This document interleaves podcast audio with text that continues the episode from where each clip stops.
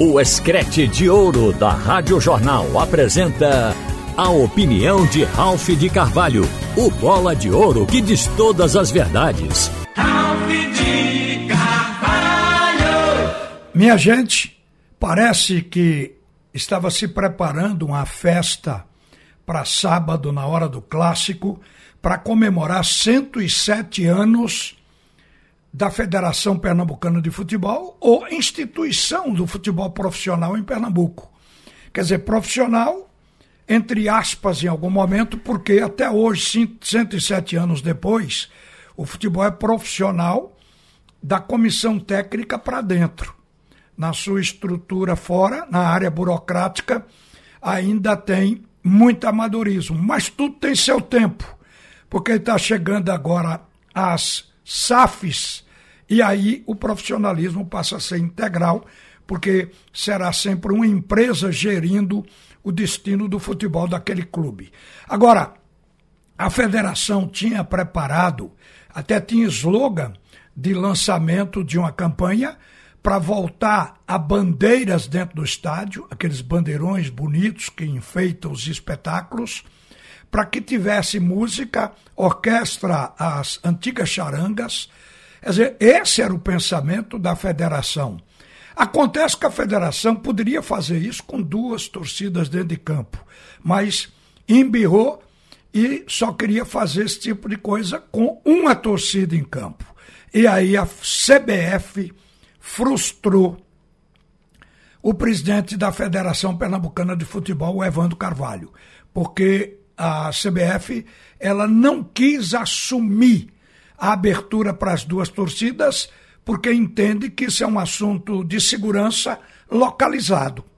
Em cada lugar é diferente, de um estado para o outro. Então aqui o Ministério Público entendeu que é para se ter os dois torcedores, ou as duas torcidas no estádio.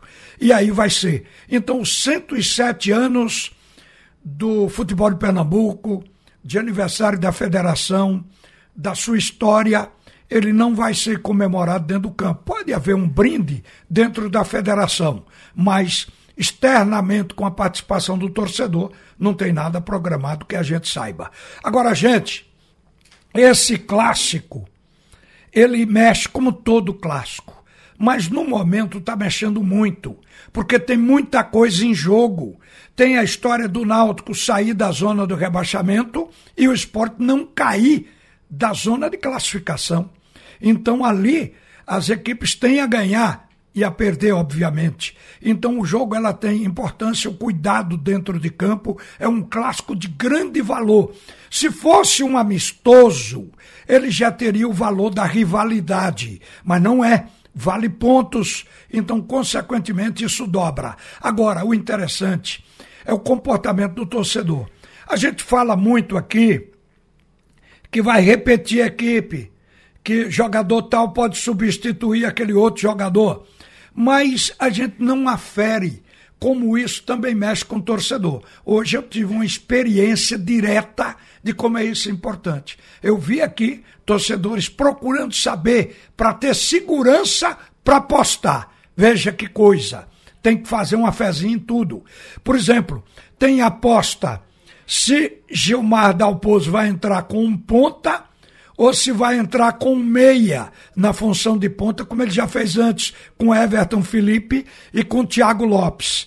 Tem aposta se Chiesa vai jogar os 90 minutos.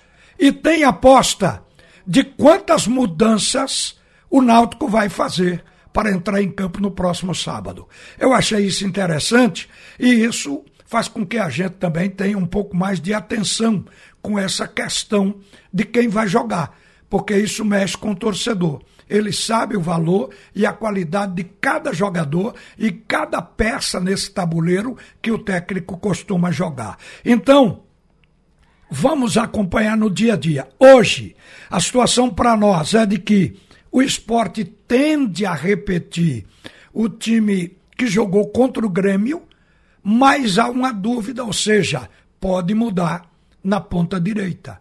Pode entrar o Bill, Pode, eu não digo o Vanegas, porque o Vanegas se estabilizou como um jogador de segundo tempo, aquele que entra para incendiar. Às vezes ele entra com a pólvora molhada, aí não dá nada. Mas às vezes ele entra realmente incendiando. Mas se entra com o Bill, ou se vai entrar com o Thiago Lopes, ou tem outra alternativa. Agora, por que isso? Porque aí reside o ponto fraco do esporte. O centroavante, não vi aqui se tinha aposta na hora que o pessoal conversou, mas no centroavante já se tem hoje até uma, um modelinho. Entra com um, termina com outro, no caso do esporte. E se vai repetir, começa de novo com Kaique. Eu acho que Kaique está crescendo, viu? A gente não vê essa referência ainda com o Parraguês, mas o Kaique eu vejo que ele está melhorando, embora pouco, era para estar mais ativado, já era para estar fazendo gols, mas ele está melhorando na sua participação, pelo menos pouco a pouco, partida a partida. Então, no esporte, está focado na ponta direita. Quem vai entrar ali? Ou se vai ser um 4-4-2, alguém caindo na ponta na hora que tiver a posse de bola. Nós vamos ver. Agora, acredito que está dissipada a dúvida de que o técnico poderia colocar no campo de novo o William Oliveira jogando no meio campo ao lado de Fabinho. E eu acho que não vai haver mudança aí, porque esse meio campo jogou bem. Foi a melhor partida dele contra o Grêmio, porque Fabinho jogou bem, Bruno Matias, que vinha alternando um jogo sofrível, um jogo bom, ele jogou bem. Então ele entrou naquele conceito de boa atuação com todos que compõem esse setor de meio campo do Esporte Clube do Recife. Então o técnico dificilmente muda. É mais comum repetir a escala. A repetição é o sonho de todo treinador. Às vezes não dá para repetir, como esse caso que eu estou explicando aqui. Porque o setor não evolui. Aí o técnico tem que buscar outra solução. Mas onde evolui, a tendência é repetir para melhorar, para que tenha mais entrosamento, para que o time fique mais encorpado.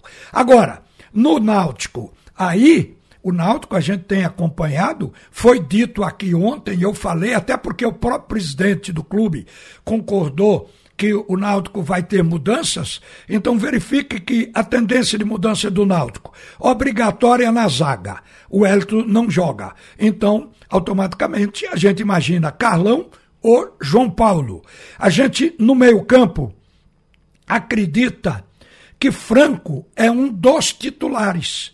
Ele pode voltar à titularidade no lugar do Nascimento ou até do Djavan, mas é mais provável no lugar do Nascimento. Então, meio campo do Náutico ficaria com Djavan, Franco e Haldney, porque o Haldney não foi bem na partida, na partida passada, como ninguém foi com o Sampaio, mas a gente sabe por quê.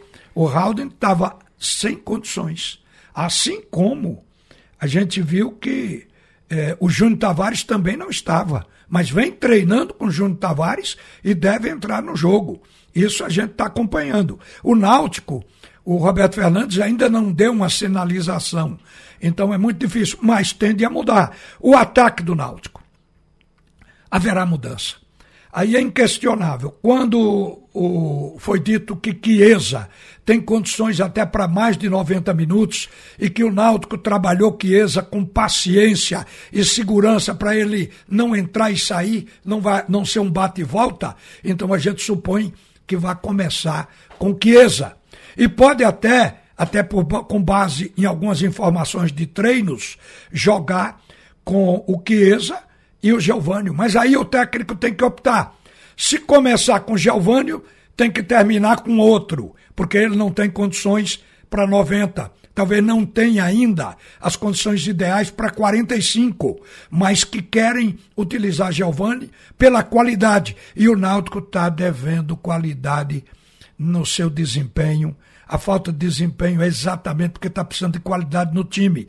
Então, tudo isso é imaginado com relação à forma do Náutico entrar e jogar. Há uma expectativa. Vai ser um Náutico marcando alto ou a marcação vem mais baixa? Vai ser um Náutico utilizando o jogo em profundidade pelas pontas, apoiado como antigamente pelos laterais, ou um Náutico reativo? Então, eu acho que isso vai ficar para a hora do clássico. Esse detalhe de como o time vai entrar em campo, ele isso vai saber na hora do clássico. Mas olha, se já se está exigindo informação hoje para isso que eu falei aqui, é porque o clássico realmente é do tipo de que se tiver mais ingresso, vai se vender. É porque todos os nossos estádios têm limitações, lamentavelmente. Uma boa tarde, minha gente.